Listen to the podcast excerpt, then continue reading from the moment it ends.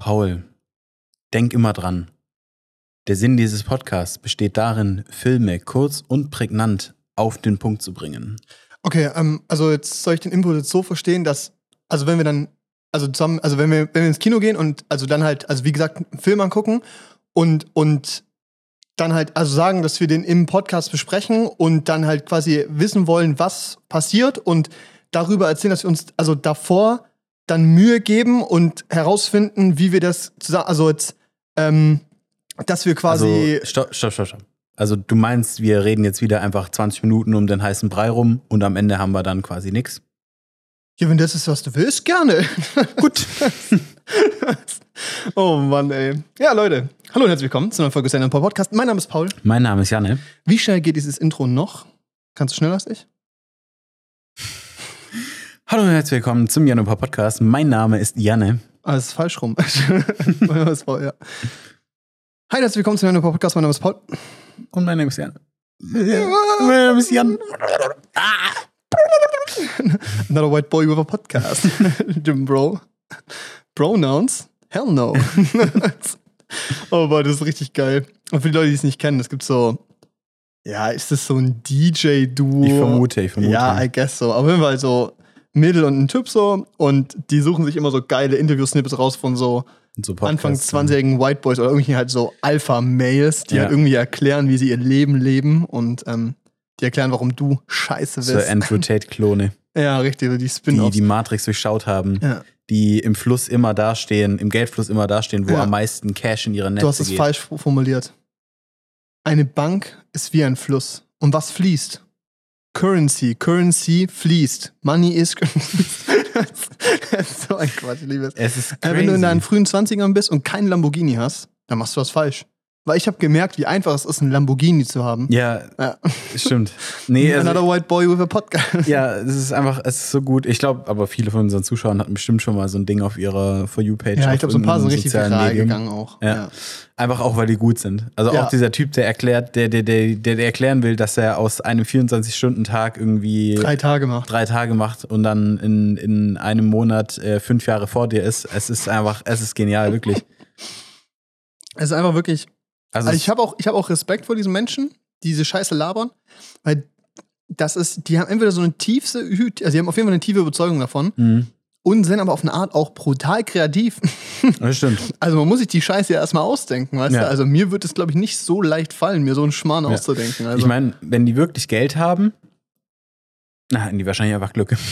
Ja, ich denke auch. oder, oder wir machen wirklich irgendwas falsch. Oder wir verstehen wirklich, also wir verstehen wirklich die Geldflüsse einfach nicht. Ja, aber vielleicht hocken wir in einem Jahr ja auch und erklären Leuten, dass wir ein Lambo haben. Ja, wahrscheinlich. Weil wir in einem Schneeballsystem arbeiten. Ja, allerhöchstwahrscheinlich. Es wird sehr gut funktionieren. Ja, äh, weil es ist auch. Ähm, Podcast-Werbung für KLS und so. Wenn du in deinen frühen 20ern als Typ kein Lambo hast, dann hast du erstens nicht verstanden, dass das Leben um materielle Gegenstände geht. Ja. Und dann hast du auch einfach grundsätzlich was falsch gemacht. Das ist ja grundsätzlich einfach verkackt. Ja, also es ist auch ein krasses peinlich. Halt ist peinlich. peinlich ja. Deshalb arbeiten wir auch dran. Ja. Bei mir ist es enger von der Zeit, bei dir ist es noch mehr quasi, weißt du? Weil stimmt, mir bei bald Mitte schon, 20 ist, stimmt, bei dir wird schon eng. knapp. Aber hey, macht ja noch, also aufholen, ne? Ich mache mir da jetzt gar keinen Stress. Ich schaffe das in zwei Monaten. Ja, würde ich jetzt auch gar nicht so nee. drauf, drauf, äh, ja, wird schon. Ja. Wird. Denke ich auch. Ähm, äh, das Intro war eine Adaption von The Whale aus dem Trailer. Mhm. Weil den Film haben wir endlich gesehen. Wir waren richtig hyped drauf. Ja. Und kurz zusammengefasst, wir waren auf jeden Fall sehr geflasht. Da reden wir, glaube ich, später drüber. Ähm, sehr interessant, formulieren wir es so. Mhm. Janne, du warst jetzt aber erstmal in Hamburg. In Hamburg. Was hast du da gemacht? Auf dem Kuder angeheuert oder was? Ja. Auf die große. Moin, Mäuse! Ich war in Hamburg. Matrose gesucht! drei Gulden, drei Nächte. Wir gehen raus und machen einen großen Fang. Wir fangen Moby Dick. ja, so ungefähr war es. Ja. Nee, also. Und dann war da auf einmal Elton John. ich, war, ich war in Hamburg ähm, einen Kurztrip machen und wir waren beim Elton John Konzert, bei einem Elton John Konzert. Bei, bei dem Elton John. Bei dem Elton John, bei dem Sir Elton John. Sir, stimmt. Ja. ja, ja. Und ähm, ja, genau, die Karten hatte ich eigentlich schon 2019 für 2020 gekauft oder so. Dann halt wegen Corona ähm, entsprechend verschoben. Zwei oder dreimal, war ich crazy. Und dann sollte es jetzt tatsächlich passieren, ist es auch passiert. und ähm, genau, da war, haben wir uns für Hamburg entschieden. Der hat auch noch in Berlin und München und Köln Auftritte. Mhm. Aber wir waren jetzt alle noch nie oder wenig in Hamburg, deshalb haben Ja. wir uns für Hamburg entschieden. Ja, ist eigentlich immer ganz geil. Finde ich cool, wenn man so ein Event hat, das man damit verbindet. So. Ja. Und es war echt, Das äh, also das Konzert, ganz kurz gesagt, war echt richtig wild, war echt richtig geil. Ja. Der Typ ist 74 und der hat so krank abgeliefert, hat zweieinhalb Stunden performt. ja. Also das ist schon mal krank, so von der Zeit einfach, die der ausgehalten hat und auch so einfach, das ist noch so ein kranker Entertainer eigentlich. Ja, ist verrückt. Also Aber das ist auch so eine, das, diese Mucke ist so Classics-Status, weißt du? vor allem jedes. Man kennt, und jeder kennt mindestens, also vielleicht kennen die Leute die Namen nicht oder so, aber jeder kann die Lieder mitsingen. Und das dann nochmal so sehen zu können, weißt du? Nur Ja. sind die ganzen Bands immer tot oder spielen war- nicht mehr. Ich war noch, ich war selten starstruck in meinem Leben, weißt du so? Also Mhm. kurz einfach, einfach geflasht, weil halt da jemand steht, den du absolut krank findest, irgendwie so Ja. oder verehrst. Ich, ich war schon oft emotional auf Konzerten so, so bei Kummer oder so zum Beispiel, weil es einfach, war einfach krank, haben wir auch damals schon drüber geredet, als wir da waren. Ja. Aber bei Elton John, ich war wirklich so ein bisschen starstruck, als ich den gesehen habe, als er auf der Bühne ist. Irgendwie habe ich dann so realisiert, boah, das ist er wirklich. Der Mann Das lebt! ist wahrscheinlich eine der letzten Optionen, also die, die letzten Möglichkeiten, den tatsächlich live zu sehen. Ja. Das war auch so ein bisschen der Punkt, so hätte ich auch sagen können, dass er in Corona einfach hops geht. Ja. So assi, wie Ja, es klingt, also Sorgen so gemacht, makaber, aber ist halt realistisch. Also, das ist krank. Nee, und ähm, da war ich tatsächlich starstruck, als er die Bühne betreten hat und angefangen hat zu spielen. Der hat mit Benny in the Jets gestartet, das hat er dieses Mhm. Klavierintro. mhm. War richtig sick, war richtig, richtig geil.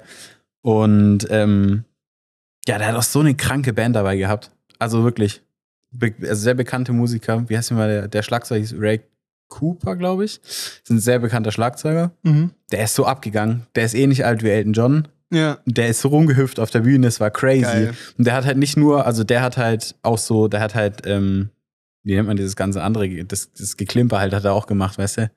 also Soundeffekte oder. Der hatte auch noch Tambourine da und sowas, diese Oh, Riesentrommeln geil. und so. Der hat Ja, halt, großes Trommelset halt. genau. Nicht Und nur diese, Schlagzeug. genau. Und dann halt noch so, so, ähm, Triangel. nee, die, so, so Glocken, an denen, an die du hauen, Ah, also, ja. oder diese, diese Stäbe, an die du hauen kannst, keine Ahnung, die du so runterhängen. Xylophon. Ja, aber das ist ja, gibt's auch aus Ja, Holz und so. Ich, also ich meine halt, ja, Ja. die Metallversion. Auf jeden Fall Metallversion, ja. war es äh, sehr geil. Die haben eine kranke Band gehabt, die haben so gut gespielt, auch der Gitarrist war richtig krank. Das ist sick. Das hat richtig Spaß gemacht. Die hatten auch dann immer so, weißt du, hat er seine Hits gespielt und dann am Ende irgendwie noch so zwei, drei Minuten ein bisschen einfach improvisiert zusammen mit der Band. Du hast gemerkt, die hatten einfach Bock, so, die waren alle so, ich weiß nicht, das, das finde ich so das, was halt dann irgendwie so ein Live-Konzert separiert von der Aufnahme oder das, was es so anders macht dann.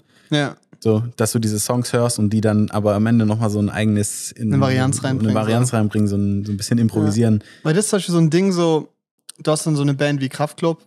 Das ist so das, was gespielt wird, wird auch live gespielt, halt das Gleiche, weißt du? Weil es aber auch nur die Band ist, ohne viel. Da ist ja in der Postproduktion ist es ja kein Billie Eilish oder es ist kein, keine Ahnung, Autotune und sowas. Mhm. Es ist ja alles sehr roh, das, was passiert, auch Ja. wird aufgenommen so. Und dann hast du aber alle Markanten halt das Gleiche, weil da ist halt Klavier oder Gitarre und dann schreit er halt ins Mikro, so, Mhm. passt, weißt du? Aber ich finde so bei anderen Künstlern, vor allem deutschen Künstlern, ist es manchmal echt so auf der Bühne so einfach so ein bisschen so schade, dass da irgendwie nichts passiert, außer dass sie das Ding quasi nachmachen. Ja. Und dann hat es natürlich auch so bei 21 Pilots, so auf dem äh, Southside, war halt auch geil, weil klar, du hast, du kennst die Lieder, aber das sind alles sehr technische Beats, die hat einfach nur diesen Beat laufen lassen, können ihn singen lassen. Aber die haben es halt adaptiert auf die ganzen Instrumente, die halt da waren und es halt einfach so Das ist erweitert. geil. Und das ist so ein Gefühl, das hat so, das, da entsteht ein Mehrwert. Ja. Und der halt geiler ist als dieses, okay, ich sehe diesen Leadsänger auf der Bühne tanzen, sondern halt, ich kriege einen musikalischen Mehrwert. Und das ist schon geil. Das ist ein Ja. gutes Gefühl auch. Sick. Nee, ich meine, bei dem Konzert, klar, man hat gemerkt, dass ihm so ein bisschen die Range fehlt und so. Ist klar, der Typ ist fast 80, aber er hat halt immer noch richtig gut gesungen. Ja. Und ähm, ja, auch die Bühnenshow war halt krank. Also ich war ja bisher meistens nur auf Konzerten, die nie mehr als 50 Euro gekostet haben. Die Ah, ja. Karte bei Elton John hat 150 Euro gekostet. Ah, lecker. Denn wir waren nicht an einem krassen Platz. Also wir waren, wir saßen im oberen Rang quasi. Es war Mhm. voll, äh, war eigentlich voll gut in der Arena, Barclay Arena oder sowas hieß die Barclay Card Arena, keine Ahnung. Bist so, hast du, und wir mussten halt runter gucken, aber es war eigentlich voll nice.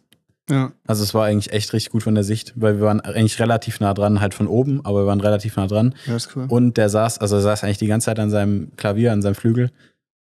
Ist ab und zu mal ein bisschen aufgestanden und sowas, hat sich so ein bisschen feiern lassen. Das war richtig süß, wie so ein Oh. 80-jähriger Opa steht so auf und er so, come on! Ja! Send! Ja, Mann! Und das war richtig cool. Und Ich bin ähm, ein geiler Motherfucker. ja, und das, das, dieses, dieses äh, Klavier oder dieser Flügel stand auf so einem Podest und dieses Podest stand auf einer Schiene Oh, sick. und die ist dann so gefahren und die Bühne war halt so, ja, so ein bisschen so, so, so halbkreisförmig oder hat Mhm. halt so einen Bogen gehabt vorne. Und dann ist quasi dieses Klavierpodest den Bogen entlang gefahren und hat sich währenddessen gedreht auf die andere Seite. Und konnte sich halt immer so drehen, weißt du, dann konnte sich immer auf beide Seiten mal hindrehen oder in die das Mitte. ist cool, ja. Das ist nice gewesen. Also es war, und, und auch sonst die Bühne. Ich meine, die schleppen die wahrscheinlich durch die ganze Welt. Das ist ja, Ja, oder ja, safe. durch ganz Europa, ist, glaube ich, Europatour gewesen, Teil der Mhm. Europatour.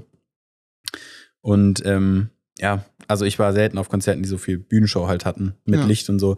Und da war auch, also die Band stand quasi in so einem Instrument oder in so einem, in so, wie so einem Pool, weißt du? So ein Ja. bisschen so einge, einge, Eingelassen, ja. eingelassen.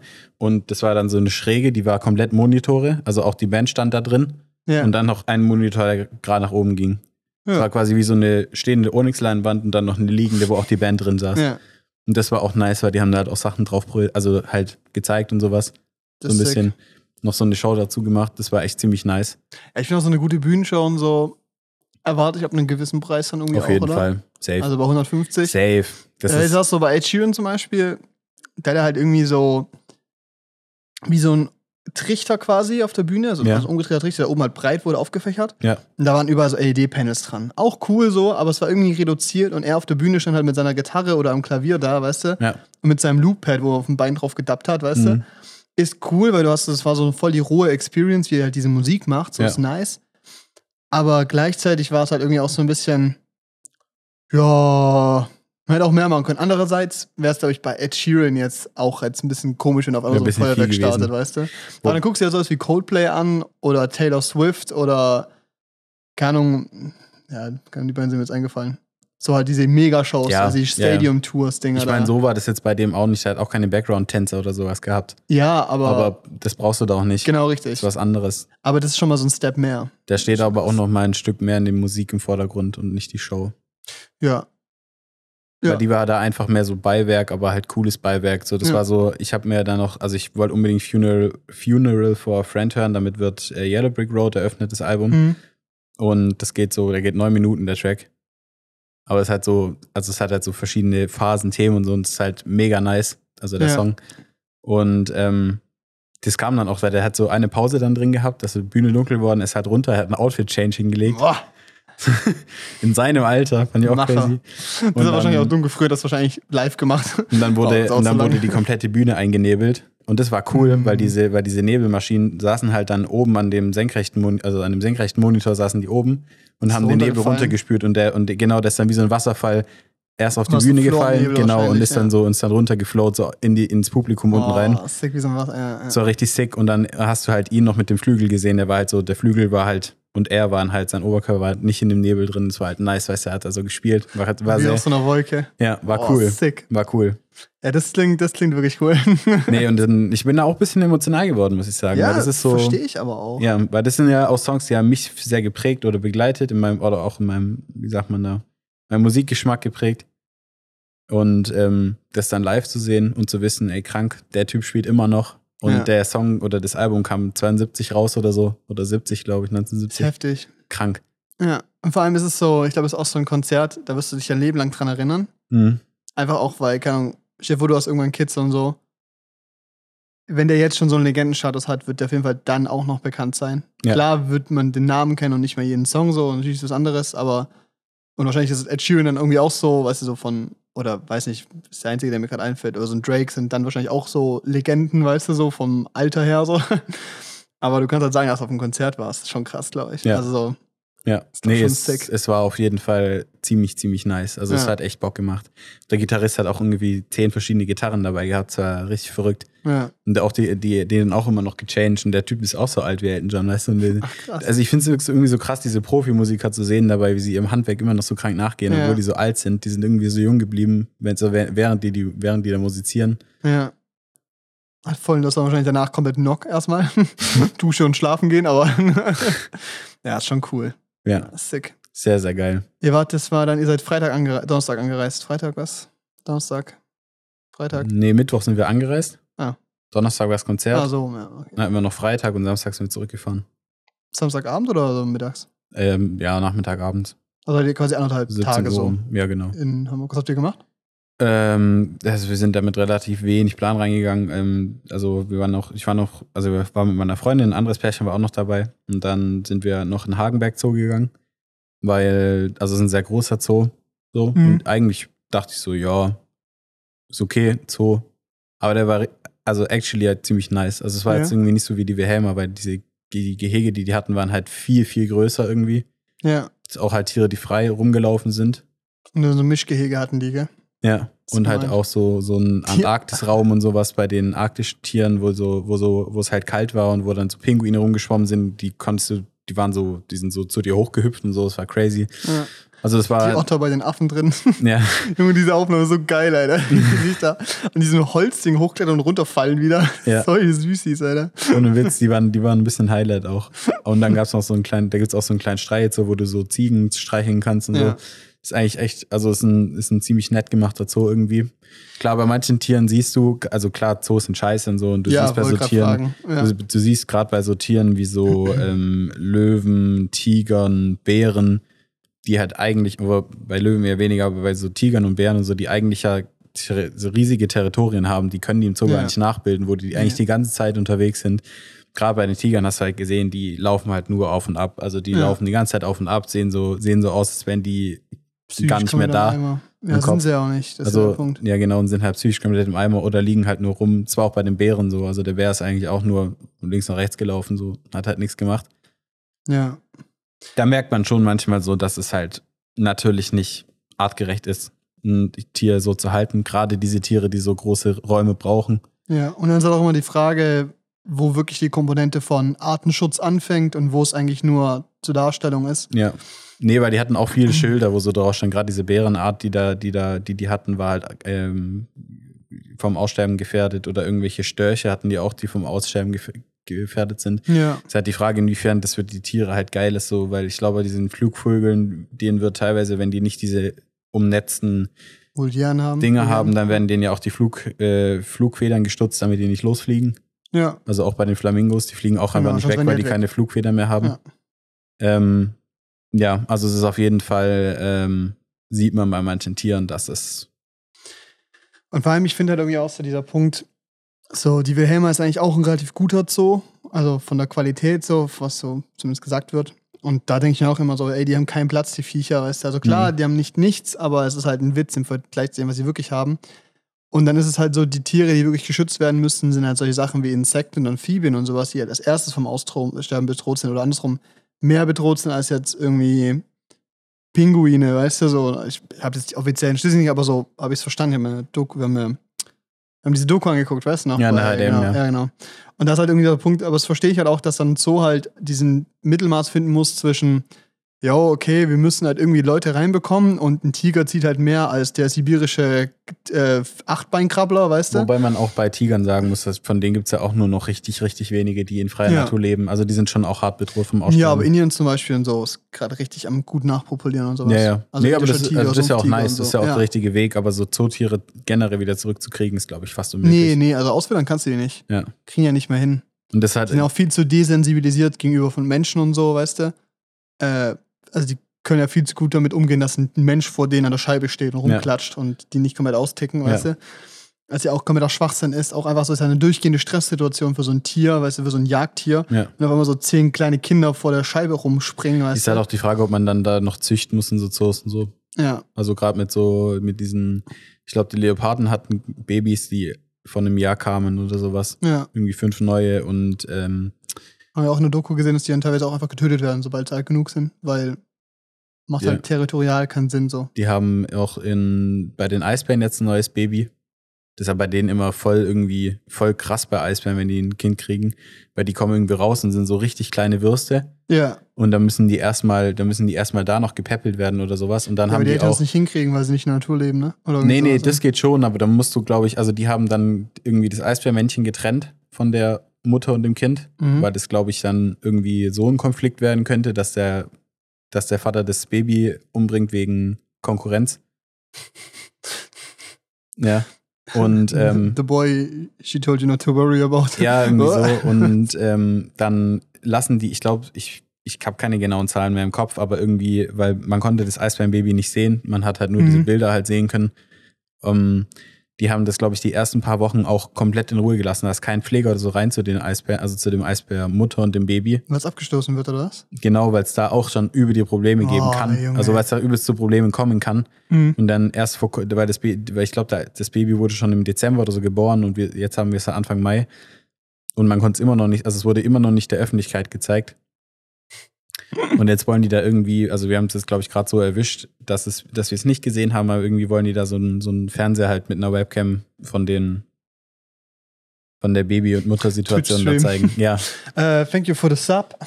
also, also so, so wollen die es dann irgendwie nochmal äh, der Öffentlichkeit zeigen, bevor es dann ähm, tatsächlich allen gezeigt werden kann. Ja. Aber das Eisbärmännchen, das musste halt dann irgendwie in diesem Außengehege sein. Und der ist auch nur die ganze Zeit ab und hoch und runter gelaufen. Und der sei, bei Eisbären finde ich es voll krass, weil die sehen teilweise so voll ausgehungert aus, als wäre Ja. da irgendwie so ein Mensch in einem Eisbärkostüm stecken. Und halt teilweise so wie diese Aufnahmen von so Eisbären, die halt nicht nur zum Fressen finden, Ja. weißt du so. Ja. Und eigentlich kennt man, eigentlich sind die ja fette Viecher, also die Ja. haben einen fetten Speckmantel. Also die Frage, die machen die aber eigentlich auch nur wegen der Wärme. Also meistens. Ja, und das ist halt Brauchen sie nicht bei 30 Grad bei im Sommer. 30 Grad nicht. Auch entspannt. ja, ja. Ja, Zoos finde ich echt schwierig irgendwie. Ich habe auch irgendwie das Gefühl, dass es einfach nicht sein muss so. Also, dass man das nicht. Ja, ich weiß, ich war vor, glaube ich, drei Jahren oder so das letzte Mal. Stimmt das? Ja, kann stimmen. Mit der Schule. Das ist länger her, dann waren es fünf Jahre wahrscheinlich. Ähm, und ich habe irgendwie auch nicht das Gefühl, dass ich irgendwie als krass was verpasst habe. Und irgendwie habe ich das Gefühl, dass so eine Doku auf einer, keine Ahnung, so ein Mein blauer Planet oder so ein Ding, weißt du, Mhm. Im Kino oder auch daheim viel geiler ist, Alter. Weißt du, wenn du dann so keine Löwenbabys wirklich in der Savanne rumhüpfen siehst, so ist viel geiler als so ein, So einen psychisch angeknackstes Ja. Viech an der Scheibe rumspazieren zu sehen. Ähm, ja, weiß ich nicht. Ja. irgendwie nicht, ne? Nee, ich stimme dir da auf jeden Fall zu. Also bei manchen Tieren habe ich mir schon gedacht, das muss jetzt nicht unbedingt, also man sieht ja, dass es denen nicht gut geht. Und bei denen, wo ich mir dachte, die sehen ganz fröhlich aus, wie diese Otterfamilie, die da sich gewälzt hat Ja. und sowas. Keine Ahnung, inwiefern die sich jetzt im Verhalten unterscheiden von freilebenden Ja, Ottern. da glaube ich zum Beispiel irgendwie auch weniger. Also, das Also, ist die ja. Weißt du? Aber Weil- dann hast du halt gleichzeitig gesagt, die waren im Affengehege und die Affen haben halt nichts gemacht, ne? Ja, Ja. also die Affen saßen halt auch, also das Gute ist eine, das waren so zwei Orang-Utans, die man gesehen hat. Und das eine hatte, glaube ich, ein Baby. Mhm. Und die, die saßen halt auch nur rum. Obwohl jetzt das Gehege von den Ausdimensionen her nicht sehr klein war, aber natürlich im Vergleich zu einem Dschungel. Quadratkilometer Dschungel schon Ja. halt nur ein Bruchteil ist, Bruchteil darstellt. Hm. Ja, schwierig. Ihr wart nicht im Miniatur-Wunderland? Nee. Was? Ja, die anderen hatten nicht so Lust, Hä? dahin zu gehen. Es ist übel geil. Also Ja. ich war noch nicht, aber ich will da hin. Ich würde da auch, also ich wäre auch reingegangen. Ja. Nee, aber wir waren, also wir sind auf jeden Fall dran vorbeigelaufen. wir waren, also die Elbphilharmonie kannst ja hochgehen, Ja. gratis. Und dann sind wir da noch einmal rumgelaufen. Und wir waren jetzt gerade da, als Hafengeburtstag war in Hamburg. Okay. Ist jedes Jahr. Wussten Ja. wir nicht. Haben wir da rausgefunden. Sinn, ist ne? halt so ein bisschen wie so, so Kirmes und so. Hm, okay. Es sind ja ein paar Fahrgeschäfte, ein bisschen Musik, kannst du Fischbrötchen essen und ein bisschen Bier trinken. Motjes. Und dann sind da so, als wir da waren, dann, als, das war so ein Zufall, gerade als wir da auf diese Elbphilharmonie, in diesen, auf diesem Balkon sind, ist da so ein Feuerwehrschiff vorbeigefahren, da, da fahren so, dann, dann fahren da so Schiffe durch, irgendwie wie so eine Parade und die zeigen, was sie so können. Und es war so ein Feuerwehrschiff, die hatten so, ja, die hatten so, so Wasserspritzen und die können ja richtig weit spritzen mit den Dingern. Dann haben die sie nach oben gemacht, dann sind die da gefahren, dann haben, haben die einen Wasservorhang gebildet mit diesen Spritzen, der war so fast so breit wie die Elbe. Boah, ist cool. War crazy. Und dann Ja. ist halt noch irgend so ein Militärschiff hinterhergefahren. Keine Ahnung. Hat ein bisschen ein paar Häuser zerfetzt. Hatte eine Kanone dabei, leider nicht gefeuert, bisschen langweilig das Ding. Schade. Ähm, ja, und dann sind da halt noch so Segelschiffe. Also gut, die, sind- die sind da nicht gesegelt, da war kein Wind, aber die sind Ja. halt, die sind halt da noch hinterher getuckert. Ja. Ähm, ja, war ganz witzig, das mal zu sehen irgendwie. Und ich fand's richtig witzig. Ich dachte irgendwie, es wäre ein Klischee, dass alle Hamburger einen mit Moin begrüßen, aber das machen die tatsächlich. Moin! Moin. Moin. Moin. Da habe ich irgendwann blöd gefühlt, wenn ich Hallo gesagt habe. Ja, auch Hallo. Guten Tag, grüß Guten Gott. Tag. Hätte jetzt grüß Gott sagen müssen, ne? wäre richtiger Servus. Konter gewesen. Das wäre so einmal ganz oben links, einmal ganz unten rechts, weißt du, von der Landkarte. Vor allem Hamburger Hauptbahnhof. Moment, Hamburger. Hamburger Hauptbahnhof ist ein raues Pflaster. Ja. Ich bin da angekommen, ich muss so dringend auf Toilette. Und dann war ich da und ich äh, renn so diesen scheiß Toilettenschildern hinterher. Das war ein scheiß Labyrinth. Ich bin Ja. da so lange gelaufen, bis ich die gefunden habe. Dann bin ich da endlich hin, hab mich in diese Kabine gestellt. Alles war voll. Weißt du, eine Kabine war frei. Und ich so, warum ist diese Kabine frei? Ich gehe in die Kabine rein, liegen da Spritzen in der Kloschüssel drin, stehe so in der Blutlache, denk mir so, gut, ich gehe wieder raus. Weißt du, dann komme ich so hoch von der Toilette, als ich dann fertig war, gehe ich so hoch, werde ich von so ein paar Assis angepöbelt. Und ich so, ah, komm Jungs, komm. Ich bin einfach vorbeigelaufen, weißt du, ich habe mich nicht so Ja. drauf eingelassen, bin einfach vorbeigelaufen. So cool, Alter, weißt du, meine Freundin wurde angerülpst von so einem Penner. Der Leute, Auch der mit ist so, einem Moin. Nein, er ist aber viel zu nah vorbeigelaufen, so richtig ins Gesicht, so. Junge, ganz anders dieser scheiß Bahnhof. Zack, jetzt hat sie Herpes. Ich meine, der, der unterscheidet sich jetzt nicht so krass von anderen Bahnhöfen, Aber irgendwie nochmal. aber Bilder. irgendwie war es halt für uns eine krass, also für mich eine krassere Erfahrung als an anderen Bahnhöfen. Ja, aber bei Stuttgarter Bahnhof cleaner, ist schon sehr in Ordnung eigentlich. Ja. Außer die Toilette. Die Stuttgarter Bahnhof-Toilette, weißt du, wie ich meine? Ja, Die ist schon auch bodenlos. ich habe das Gefühl, dass in, gut, in Stuttgart finde ich es jetzt gar nicht so krass, da, da schlafen halt viele Penner und sowas. Ja, ich habe das Gefühl, dass die ja. in Hamburg streitlustiger waren. okay. Ich glaube aber auch, dass da mehr so Drogen, also so, so in Stuttgart, da siehst du halt so alkoholisierte Leute, die da drum liegen oder und sich einpissen Ja. oder so. Das ist schon heftig, aber da kannst du vorbeilaufen. ja. Und in Hamburg, da, sind, da sitzen halt Leute, bei denen du weißt, die, spielen haben sich gerade. Ja, die, die spielen, die, ohne Witz, die spielen Nerfschlacht, aber mit benutzten Spritzen. Das ist, das also es ist wirklich, es ist wirklich ein bisschen Ja, anders das? gewesen. Und ich meine, ich habe auch in Berlin viel gesehen, also Oh, Alter, so. Sachen am Cottbuser Tor und so. Junge, schwierig. Das ist schon heftig, aber Sitzt vorm Humaner, guckt da so hin, weil als meine Schwester rauskommt, läuft da so ein Obdachloser vorbei. scheißt auf den Boden. Ich scheiß da in die Ecke, zieht die Hose wieder hoch, fällt das halb in die Scheiße rein, hält sich mit der Hand fest und läuft wieder weiter. Ja, ja. so, Berlin, die geilste Stadt der Welt, Ivi! ja. Und in Berlin denkst du, so, das ist Berlin, ne? Das ist Berlin, warte, das ist ein Flair. In Hamburg habe ich mir gedacht, ach du Scheiße. Aber Hamburg hält sich ja für Berlin in elitärer gefühlt. Also so habe ich das Gefühl ein bisschen. Ja, weißt du? also wir sind auch cool und hip, aber wir sind anständiger. Genau, weißt du? genau. Und das, Ja. das Gefühl hatte ich so ein bisschen auch vermittelt gekommen dann irgendwie, weil wir sind dann auch in der Speicherstadt dann auch weiter nach hinten gelaufen und dann gab es da irgendwie noch so Neubaugebiete und die Mhm. bauen da sehr viel mit Backstein, also haben sie auch gemacht, sehr viel Backsteingedöns gebaut. Und ähm, da war es dann schon ein bisschen elitärer, weißt du, da war so eine elitäre Grundschule und sowas oder Gesamtschule, die in so einem Backsteinhaus drin war, wo auch Wohnhäuser drin sind und Schönheitschirurgen und weißt du, alles an einem Ort perfekt. Kannst du Kind abladen, dir ein bisschen Botoxen lassen, dann kannst du auch zur Arbeit in deinem Startup am Hamburger Zack, Hafen. Ja, kann ich mit meinem äh, Citybike hinfahren. Ja, ja, sehr, sehr. Also, unterm Arm. sehr, also es war schon, schon krass. Aber ich fand es eigentlich schön. Also es war schon eine schöne Stadt so. Ja, safe. Also Da bist du Hamburg, Sicher. ja genau, vor allem so, wenn du gut, wenn du jetzt nicht beim Hauptbahnhof bist, dann ist halt schon einfach sehr schön gewesen. Ist auch riesig einfach. ja, war sehr cool. Die Frage ist halt, was ich mich frage, ist so, ich kann mir vorstellen, dass mir Hamburg vom Optischen schon sehr gefällt. Nur ich glaube, dass das Wetter noch beschissener als Berlin ist. Weißt Ja. du, Berlin ist dreiviertel des Jahres kalt und Mhm. dann zu heiß. Ja. Das sind die zwei Start Sachen, die es gibt. Weißt du, so sechs Monate lang ist, ist gottlos da, weißt du, da fühlst du dich Ja. wie im Zweiten Weltkrieg oder DDR oder so, irgendwie sowas. Dann gibt es so Phasen, wo es regnet und irgendwie ein bisschen muddy ist und dann gibt es geile, dann gibt es so geile zwei Monate und die sind insane in Berlin. Ist Mhm. krank. War ich zufällig genau da, Glück gehabt, weißt du. Mhm. Und irgendwie stelle ich mir Hamburg halt nicht so wechselhaft vor, sondern einfach, es regnet durchgehend und es ist durchgehend irgendwie ein bisschen kacke. Weißt du, so. Wir hatten aber echt Glück, muss man sagen. Also bei uns war auch Regen angesagt und so, aber wir hatten richtig Glück. Es hat nur ab und zu Ja. ein bisschen genieselt. Es war eigentlich echt voll in Ordnung. Und ja, auch so prinzipiell, es ist einfach, einfach schön so. Ja. Aber, und auch extrem sauber. Im Vergleich zu anderen Großstädten, die ich gesehen habe, ultra sauber. Ja, das ist cool. Also es war eigentlich echt cool. Wir sind auch auf der Reeperbahn, äh, die einmal rund, hoch und runter gelaufen. Mhm. Mm, ja. ist halt, ich weiß nicht, ist halt hart touristisch und dann gibt's halt noch Puffs. Ja. Also so Hast du du Jesus getroffen? tatsächlich nicht, aber also Schade. Wird doch besser. ich meine, ich fand's jetzt nicht so, also wir, wir waren dann halt da und haben uns das angeguckt. Ich wäre auch bereit gewesen, abends noch was zu trinken oder so. Die anderen hatten teilweise nicht so Bock und aber das war halt so, keine Ahnung, da gab's halt so Puffs und so. Ja. Wo ich mir so dachte, ja, ist halt, das ist halt anders als auf jeder anderen Straße, in der es halt viel gibt, aber jede Stadt hat irgendwie ein Rotlichtviertel, also Ja, ist halt Kannst die auch- Straße weiter. kannst so, du in ja. Stuttgart halt irgendwo hin. Muss halt abbiegen ins Rotlichtviertel. also so. genau, da muss halt abbiegen und eine Reeperbahn ist halt Auf so Königstraße halt quasi. rechts und links präsentiert, so. Ja. Die Puffs. Also Ja, ist wie in Frankfurt. Die eine Straße ist so Essenstraße, daneben ist die Puffstraße. Ja, okay. gut, ich meine, in Hamburg gibt's noch diese, ich habe keine Ahnung wie mehr, wie die heißt, Sophienstraße, irgendwas. So eine, Mhm. so, eine, so eine Straße, wo nur Männer rein dürfen, wo so mit so einem Holztor, also die ist mit so einem Holztor abge, abgeschlossen auf beiden Mhm. Seiten. Das ist so eine Gasse. Und du da durch dieses Tor, da steht auch eine Tür, steht, da dürfen nur Männer rein. Das halt, da sind halt links und rechts ist komplett, die komplette Straße ist so Puff halt. Da stehen dann die Frauen also in den Fensterscheiben und präsentieren sich irgendwie und draußen stehen die auch. Also What da, und da, da ist halt wirklich, wenn du da als Frau irgendwie reingehst, dann wirst du direkt rausgeschmissen. Weil du weißt halt, also weil die halt wissen, dass Frauen halt eher da reingehen zum Gaffen als Männer. Ja. Männer sind zahlende Kundschaft.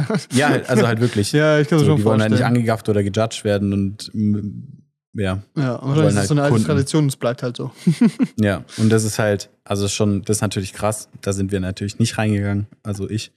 Natürlich nicht. Natürlich nicht. Nee, also, also wirklich nicht, muss jetzt nicht, aber ähm, Ey, ich schneide das raus, Janis. Erzähl mal kurz. oh. nee, also, Nee, ja, also ich, Nee, keine Ahnung, ich hätte hatte auch, da also nicht ich so das verstehe auch, irgendwie. genau, ich, das ist irgendwie auch so, ich weiß nicht.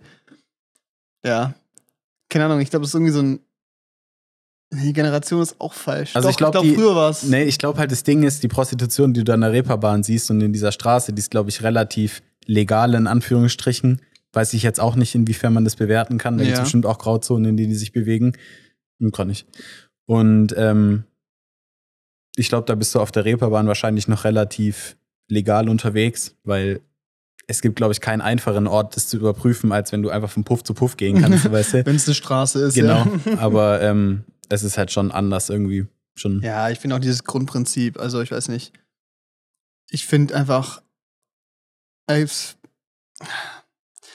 Das ist schon ich weird, frage weil du. frag mich immer so, bin ich prüde, wenn ich sag, ich finde es scheiße, in den Puff zu gehen? Weil andererseits ist es einfach auch ein Geschäft und es ist eine Dienstleistung und für manche Menschen ist es halt einfach weniger emotional, weißt du? Hm. Und es ist einfach so, okay, die haben das Bedürfnis und kriegen diese Leistung für, wie es werden sie nach dem Motto essen gehen, so, weißt du? Ja.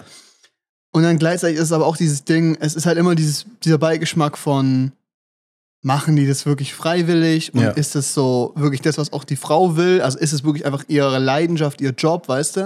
Und Hm. dann denke ich mir, dann kann ich mir irgendwie auch ein anderes Prinzip suchen, wo ich eine Frau dafür bezahle, Sex zu haben, als in den Puff zu gehen, weißt du? Ja. ist irgendwie der Punkt, weil irgendwie verurteile ich jetzt dieses Prinzip von einem Puff oder verurteile ich das Prinzip von Prostitution? Hm. Ich habe so das Gefühl, dieses Prostitution finde ich in Ordnung so.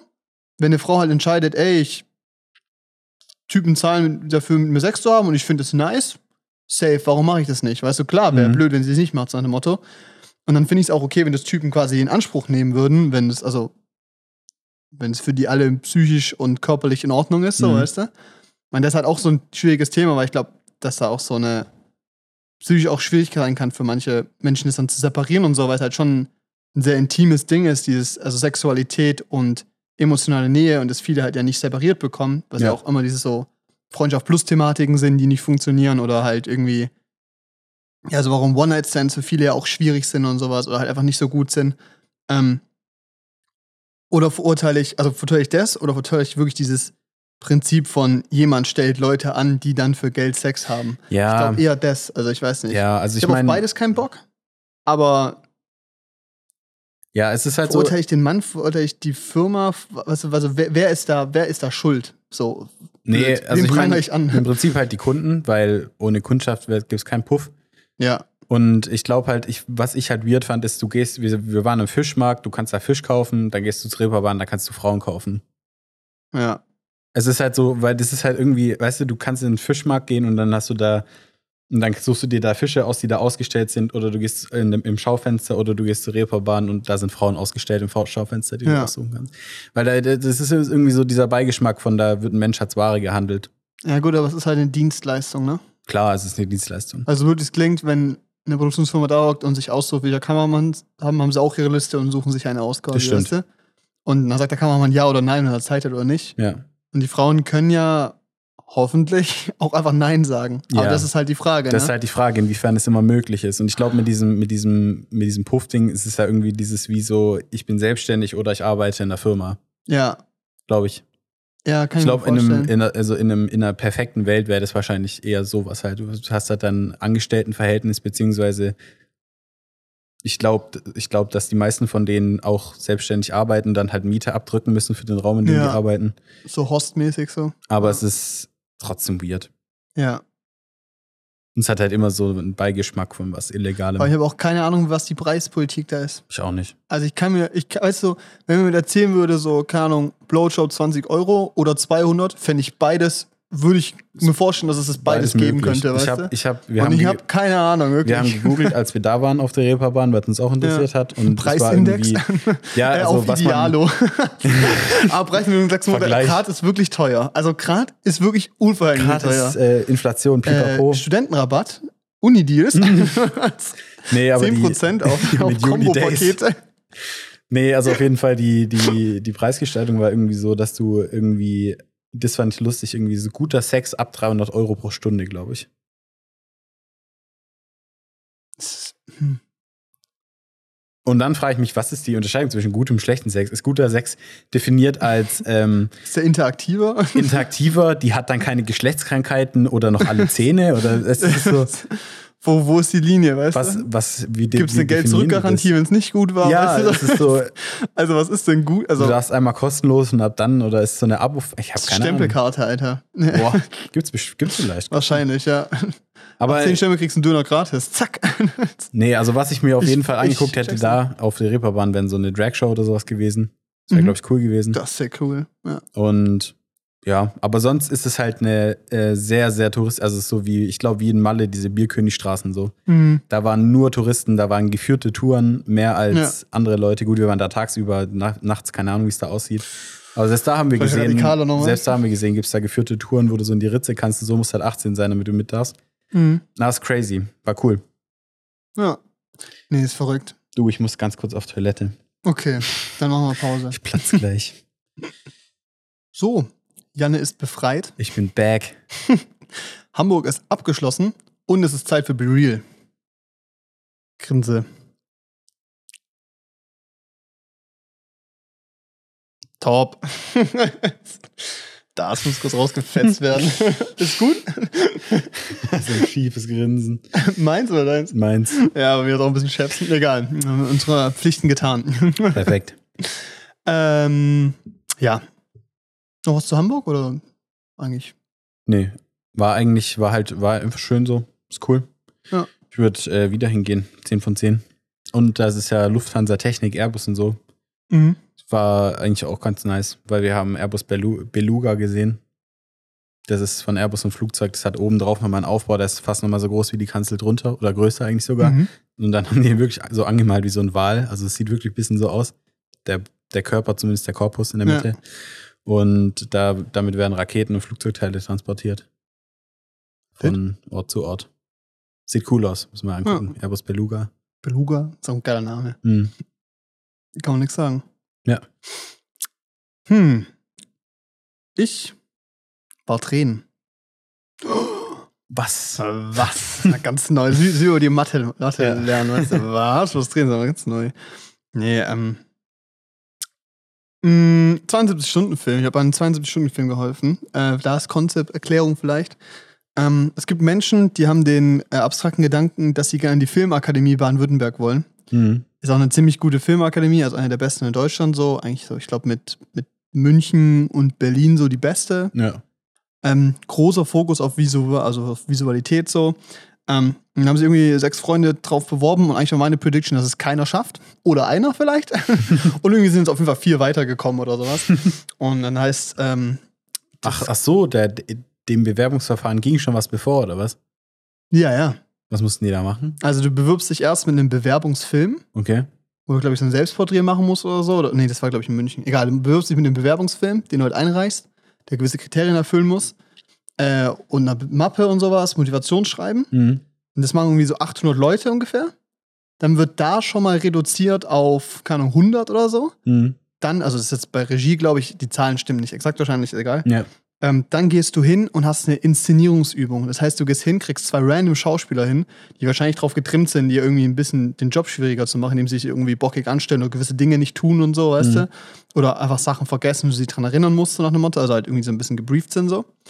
Du bekommst ein Drehbuch und hast irgendwie 30 Minuten Zeit, mit denen das einmal durchzuinszenieren. Dann fliegen da nochmal Leute raus, scheinbar. äh, dann ähm, gibt es noch als nächstes irgendwie noch so ein Gespräch mit denen, wo du irgendwie über deinen Bewerbungsfilm redest, den du eingereicht hast. Mhm.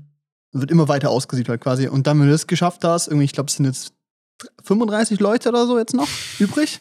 What? Die kriegen dann haben am Freitag, ich glaube 17 Uhr, Mhm. eine Auswahl von drei Themen bekommen und hatten dann 72 Stunden Zeit, einen drei- bis fünfminütigen Film drüber zu machen und den quasi abzugeben.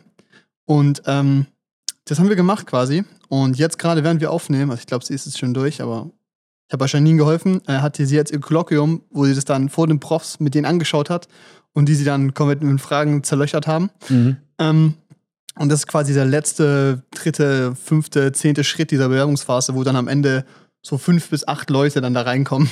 Echt jetzt? Ja, es ist brutal, oder? Aber ist das, wann, wenn du da reinkommst, also muss, ist da die Voraus, ist es dann wie ein Master oder also was ist dein Jein. Bildungsgrad danach? Ist es es ist dann, ein Diplom. ja? Mm, Ja, es ist so halb, es ist privat, aber auch staatlich anerkannt. Also es ist irgendwie so beides. Es, Mhm. ist so, es hat auf jeden Fall staatliche Förderung, ist jetzt aber auch nicht ganz staatlich, dass es als normales Grundstudium ist. Und es gibt halt diesen Unterschied, du kannst dich quasi auf das Anführungszeichen Masterprogramm machen, wo du nur, ich glaube, anderthalb Jahre, zwei Jahre bist oder so. Oder eben auf ähm, die ganz normalen sechs Semester oder sowas. Und ähm, da gibt es unterschiedlich viele Plätze, wie viel angenommen werden und sowas. Aber grundsätzlich bist du damit besser, wenn du quasi nochmal den langen Weg machst und nochmal drei Jahre machst, selbst wenn du davor halt schon studiert hast. Mhm. Und eigentlich tun die meisten Leute, die dahin gehen, davor noch mal schon studieren oder haben davor schon gearbeitet. Also ich glaube, der Altersschnitt ist so wahrscheinlich.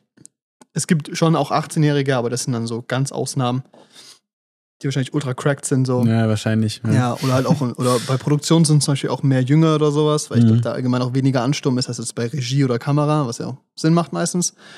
Ähm, ich würde, der Schnitt ist wahrscheinlich schon so 25 oder sowas. Okay. Das sind die meisten, würde ich jetzt so einschätzen. Mhm. So. Also Mitte, Ende 20, aber gibt auch viele 30-Jährige und so. Zum Beispiel auch ähm, Sebastian Seig, der das Summer Breeze Aftermovie gemacht hat, oder auch bei, der hat ja bei Stranger Things mitgearbeitet, bei der jetzt vierten Staffel VFX. Mhm.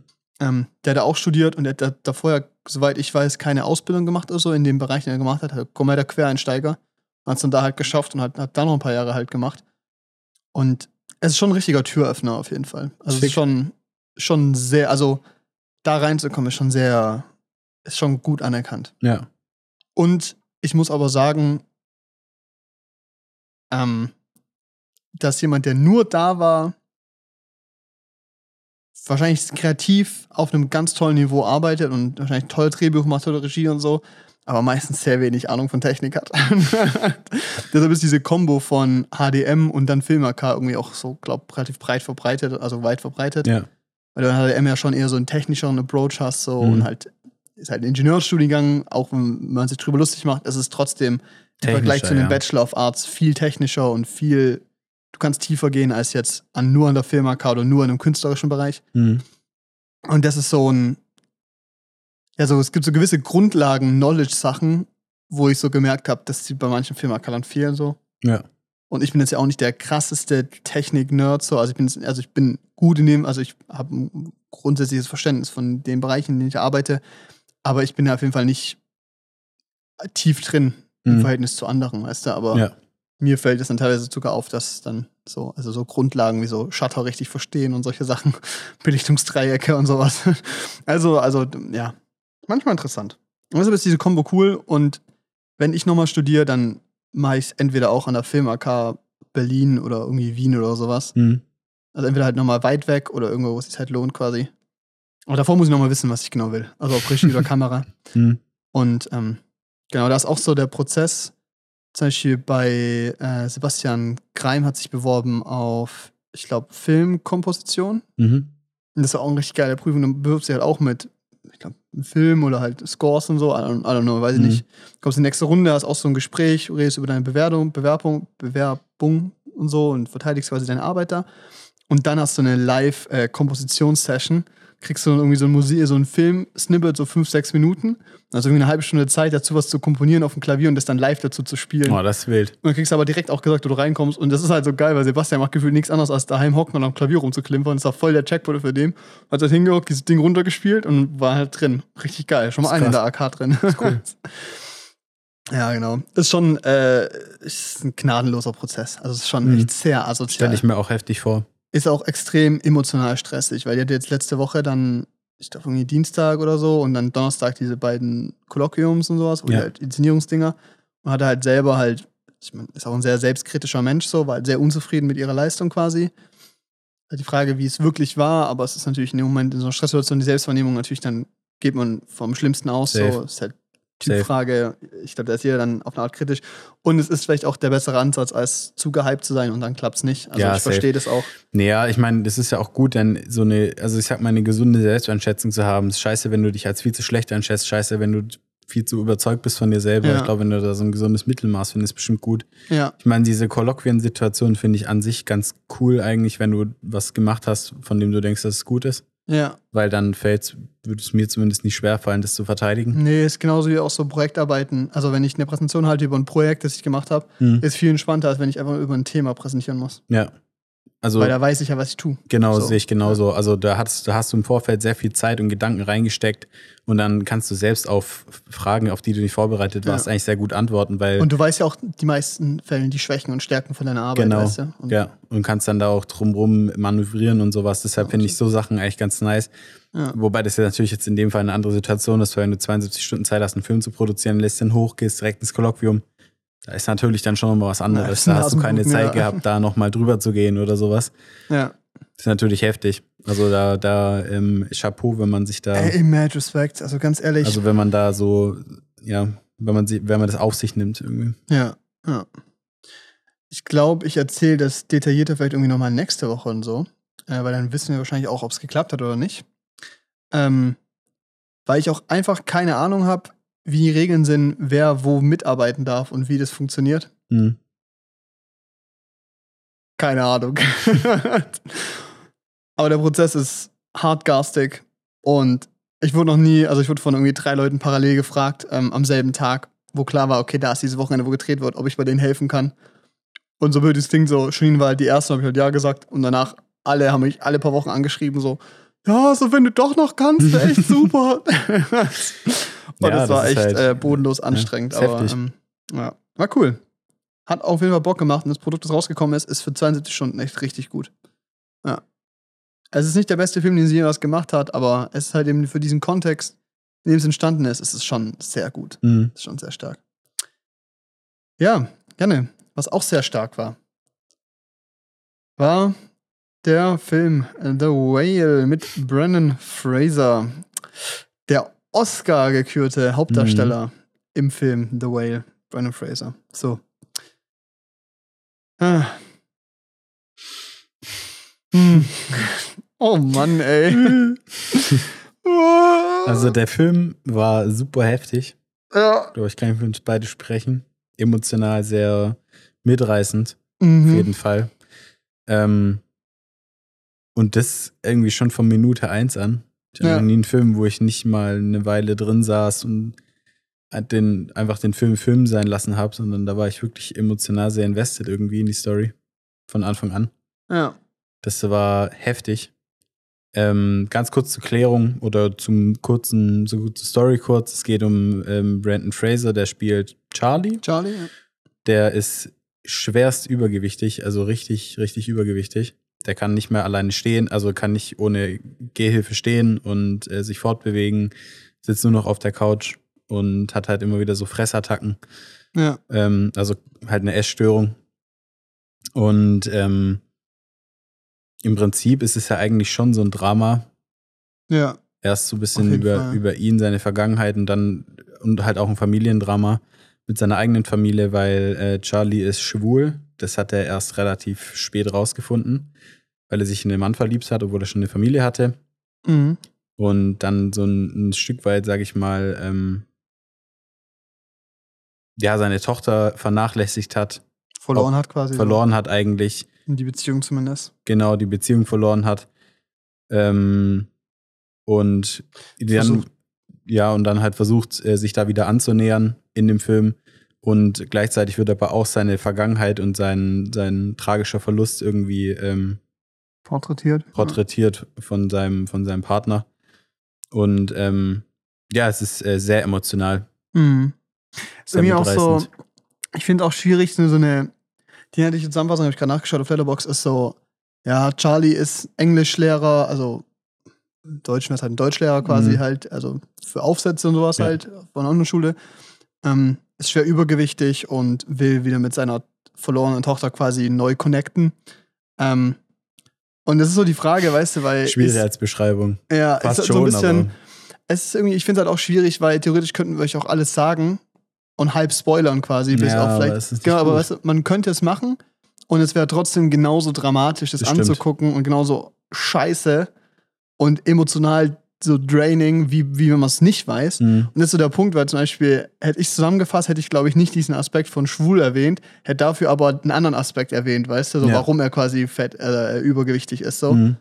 Ähm, und es ist so die Frage so, ich glaube, jeder Mensch findet in diesem Film, in dieser Leidensgeschichte, findet es ja ein brutaler, Le- ist ja nur ein Leiden einfach nur. Ja. Es ist so, du guckst einen Mensch an, wie er, Dahin vegetiert. wie er dahin vegetiert, wie einfach nur noch sein Leben, also wie der Rest seines Lebens absitzt quasi. Wortwörtlich so und, und wie halt halt ein nichts mehr klarer ändern Geist, kann. wie halt ein klarer Geist in einem kaputten Körper einfach. Ja, den leidet. er selber kaputt, also nicht selber, ist klar, ist er jetzt selbst verschuldet.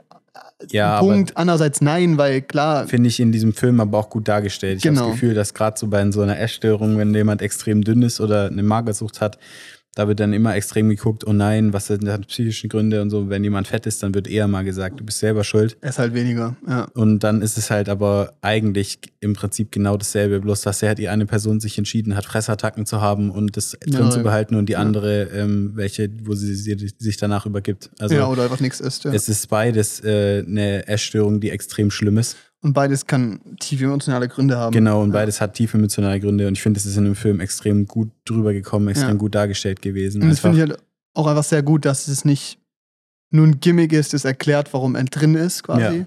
Sondern es hat einen ganz klaren Grund, warum es so entstanden war, entstanden ist. Also wa- warum er so dick geworden ist. Hm, Das ist jetzt ein ist theoretisch ein Spoiler, aber der war nicht immer so fett so. Also das ist aber klar. Ja, Also, es ist logisch. Ich glaube, so das kann sich jeder denken, genau, richtig. Und es wird irgendwie aber halt nicht nur als dieser kleine Aufhänger genutzt, sondern es ist wirklich ein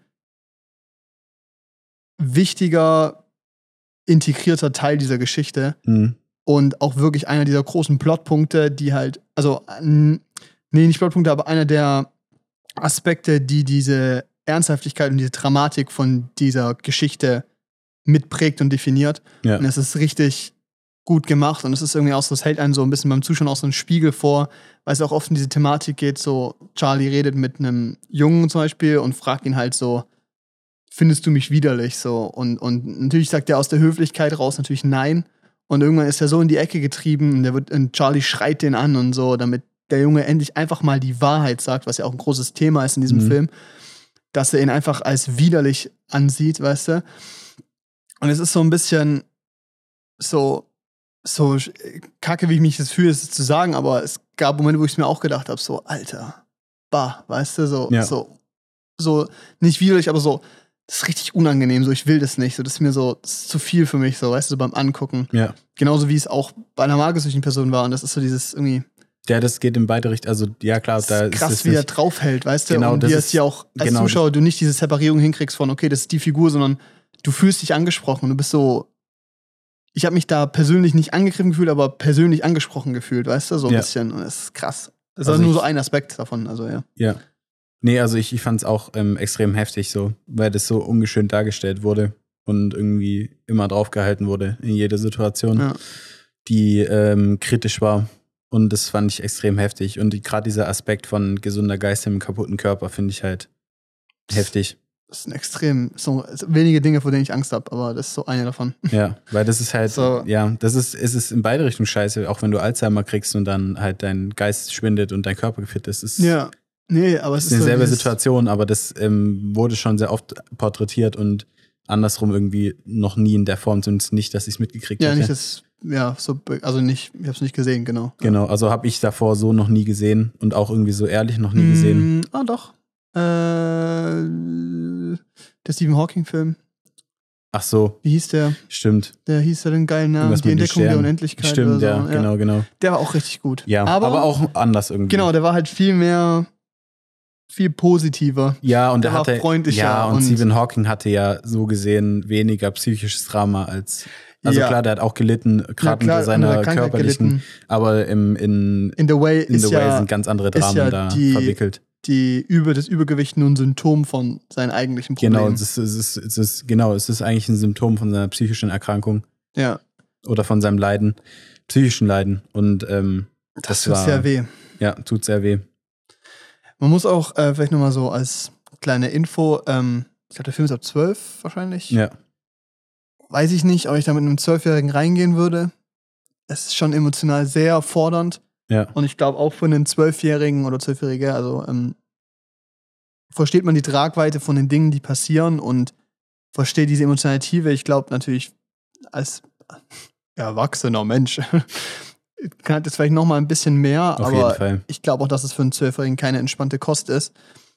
Und andersrum, der dann entweder keinen Spaß hat, weil er es nicht versteht, so, oder halt nicht wahrnehmen kann, oder weil es einfach kein spaßiger Film ist, oder es den halt komplett wegknüppelt. Und das weiß ich nicht, ob ich das machen würde. Also, Ja, würde ich echt naja, gucken, ich glaube, da. ich hätte das, ich hätte die Tragweite damals nicht verstanden. ja, ja. Ja, aber ich würde da auch einfach ungern alleine reingehen, glaube ich. Ja, Weil, als wir rausgegangen sind zum Beispiel, es war auch so ein sehr verletzlicher Moment, saß so ein Mann, der schon eher so der sieht aus wie jemand, der nicht weint so in ein der Macho, Öffentlichkeit. so sah so sah so schon so sehr ein maskuliner Mann aus, so weißt Ja, du, der- so von ja, der, genau. auch vom Auftreten. So, so einer von den Männern, die nicht weinen. Genau, und der hat da einfach geheult und seine Freundin oder weiß ich nicht, Begleitung halt, hat ihn im Arm gehalten und sowas. Und es ist so, wenn ein Film das mit dir macht, ist das schon eine, Alter, ich krieg jetzt schon wieder leicht reden, Alter.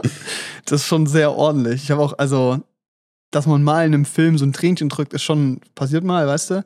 Aber ich habe in dem Film Das ist mir zweimal extrem geheult. selten passiert. Also ich muss auch Ja. sagen, ich habe in dem Film auch am Ende geheult und ich habe sonst, glaube ich, ich glaube ich, habe einmal bei irgendeinem Will Smith-Film, wie hieß der, Sieben Leben oder Ja. so, wo der seine. Organe, also wo er sich umbringt, seine Organe spendet. Ja. Das fand ich auch krass. Da hatte ich halt kurz so ein bisschen Tränen in den Augen, aber ich habe noch nie in einem Film geheult. Ja. Das Und war der Film das erste Mal. hat es schon geschafft. Das war halt, ja. Und das ist halt so, das in dem Kontext, dass bis auf ja, zwei, drei Outdoor-Shots quasi alles in einer Wohnung passiert. Und Ja. nicht in einer Wohnung eigentlich, eigentlich nur in einem Schlafzimmer, im Bad und Wohnzimmer. im Wohnzimmer. Ja. Und das ist so, holy shit, es ist gut geschrieben. Das sind nur Dialoge, es wird nur gesprochen und das Ganze passiert in diesem einen Raum. Das ist so impressive. Ja. Der Film sah so schön auch einfach. Ähm, 4 zu 3. Ein sehr intimes Seitenverhältnis. War Ja. auch äh, krass. Also auf jeden Fall tolle Porträtshots. Und man muss halt auch einfach sagen, so, die Kamera war sehr stark, das Blocking war super, weißt du, so von Ja. Bewegungen der Figuren und sowas. Auch die Figuren, die drin sind, sind ja eigentlich nur fünf Stück ungefähr. Ja. Aber was man halt sagen muss, Brandon Fraser hat diesen Film aber sowas von in seinen Rucksack reingesteckt und weggetragen. Alter, hat der Typ gut Das gespielt. ist halt, Holy shit. Ich hatte so oft, also ich hatte, es gab regelmäßig Momente, wo ich Gänsehaut Ja. hatte von so Dialoglines. Der ist auch im Trailer drin, dieses so, äh, sag mir, dass ich wenigstens eine Sache in meinem Leben richtig gemacht Ja. habe. Und es ist halt, es kommt in diesem Film an eine Stelle, wo so ein Streit entsteht zwischen ihm und seiner besten Freundin, die sich um ihn kümmert. Und ich saß drin und es war auch so eine Stelle, wo ich auch so, das war eine von den beiden Szenen, wo ich so ein bisschen, also wo auf jeden Fall ein bisschen geheult habe, so, also halt auf jeden Fall Tränen Mhm. in den Augen hatte, so. Die klar auch musiktechnisch sehr manipulativ gestaltet sind. Also es ist schon auch, ja. also die wissen, was sie tun Aber und noch fordern das auch. Ja, können wir dann nochmal reden. Also so Szenen, wo ich dann denke, so, wäre das ein schwächerer Schauspieler, hätte mich jetzt entweder nicht gecatcht oder es wäre komisch gewesen. So. Ja, auf jeden Fall. Der hat auf jeden Fall, er hat also er hat extrem, extrem gut gespielt. Vor allem, Ja. weil diese, weil, also was bei mir das so emotional gemacht hat, war halt, dass ich so extrem sympathisiert habe mit Charlie. Mhm. Weil ich halt das so extrem krass fand, irgendwie, weil trotz seiner, trotz seiner Situation, der irgendwie so eine extreme, Diese aussichtslos ist. So. so, ja genau, so eine extreme Liebe Mitmenschen gegenüber noch hatte. und so ein Optimismus im und so Leben. einen, eher Optimismus, den er halt überhaupt nicht auf sich selbst bezogen hat. Der hat er mit sich selbst komplett schon abgeschlossen eigentlich. Ja. Aber dieser, dieser Optimismus seinen Mitmenschen gegenüber, der ist, also das hat mich äh, zutiefst beeindruckt, auch wenn es nur eine Film, Figur nur ein ist, Charakter ist. Nee, es ist irgendwie, es ist so schwer über den Film zu reden, weil es gibt halt so prägende Momente, die ich gern halt ansprechen will, aber die halt maßlose Spoiler sind quasi. Ja, Ähm, und ich glaube, es ist einfach generell einfach zu sagen, dass das ein Film ist. Im Kino ist cool, aber es muss man sich auch zutrauen. Und ich glaube, dass für viele Leute wahrscheinlich daheim ist, einfacher Emotionen zuzulassen, quasi so, weil man nicht im öffentlichen Raum ist. ja. Und ich glaube, dass wenn man den daheim guckt, irgendwie so alleine am besten noch oder so, so und man ist eh gerade in einer traurigen Lage, dann knallt der Film dich, glaube ich, auch mal ganz woanders hin, Ja, wirklich. du, d- das ist halt, ich finde im Kino, klar, das ist eine öffentliche Situation, aber dadurch, dass es dunkel ist und sowas, ist halt irgendwie trotzdem Ja, du hast ja deine Ruhe quasi. abgeschlossen. Aber ich glaube, das ist für manche Menschen nochmal. und in dem Film hat auch niemand geredet oder gelacht, also Ja. gar nichts. Ey, guck uns an. Wir haben uns beide eine mittlere Popcorn geholt und du eine große Nacho. Ich habe die nicht gegessen. Ich habe ich hab ein Drittel von getrunken. Popcorn gegessen. Und der Rest stand rum. Ja. Weil wir haben auch, eigentlich sind wir auch Menschen, die gerne mal irgendwas kommentieren oder irgendwie reden oder so. ja. Vor allem, wenn es schlecht ist, dann reden wir sowieso. ja, und wenn es gut ist, sagen wir, boah, das ist richtig Sick, geil. Alter. Bei Babylon haben wir auch die ganze Zeit gelabert, aber halt auf positiv. So, Ja. Alter, krank, oha, sick. Und in dem Film, wir beide saßen da. Kaya war auch dabei und wir haben einfach nur diesen Leinwand angeguckt und uns gedacht so, Mann, scheiße. Und vor allem halt auch, ja, aber auch in Situationen, in denen ich das gerade krass fand, was passiert. Also auch, Ja. auch wie es umgesetzt ist einfach. Da konnte ich, habe ich auch kein Wort rausgekriegt. Gekriegt, kein Wort Ja, rausgebracht. weil es war auch so, wir haben auch einen halben Abspann noch angeguckt und so, wenn wir da saßen so. Weil das Ende halt auch so knallt einfach, fand ich auch super gelöst, Ja. nicht, dass, noch mal, dass es dann nicht noch weitergeht und noch zusätzlich Sachen kommen, so einfach, es damit aufhört, es ist gut. Die Geschichte, was erzählt werden sollte, ist erzählt worden. Ich hasse es immer, wenn dann so ein Finale passiert und dann immer noch so 30 Minuten lang irgendwie noch so zeigt, wo die Leute danach sind und so. Mhm. Schwachsinn brauche ich nicht. Es geht, die Geschichte, die erzählt wurde über Charlie, die war quasi in dem Moment beendet und es war gut. Es war einfach richtig und es hat geknallt und du wurdest so rausgelassen. Und es war so richtig dieses so Aufatmen danach, so schade, dass es vorbei ist, weil es ein Film ist, der was mit mir gemacht hat, weißt du? ja, Aber auch einfach gut, dass es vorbei ist.